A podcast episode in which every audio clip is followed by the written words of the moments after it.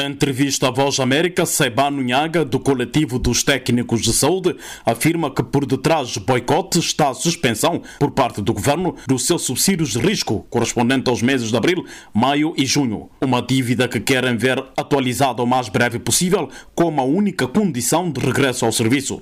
Não é a primeira vez que fomos feito uma coisa dessa. Esperem que iam pagar num prazo de uma semana, mas não foi o caso e voltamos a reivindicar. E agora estamos a exigir uma coisa já, já, já prática, uma coisa feita. Isto quer dizer que a reposição do nosso valor, nossa conta, isso sim pode fazer com que vale a nossa retorno no nosso serviço. De acordo ainda com o coletivo dos técnicos de assistência aos doentes de Covid-19, numa das recentes reuniões entre as partes, o Alto Comissariado de Luta contra a Covid teria prometido a reposição dos subsídios em causa através da intervenção do Ministério das Finanças. Uma promessa que não foi cumprida, refere Saibano Nhaga, do coletivo dos 50 técnicos de assistência aos pacientes de Covid-19. O sindicalista sublinha que os 19 doentes que se encontravam internados no Centro de Tratamento de Covid do Simão Mendes foram de momento evacuados para o Hospital da Igreja Católica em Comura, nos arredores de Bissau, e que também se encontra em estado de sobrelotação. Atualmente se encontra lotado, estão ligados excessivamente para transferir para o Hospital Nacional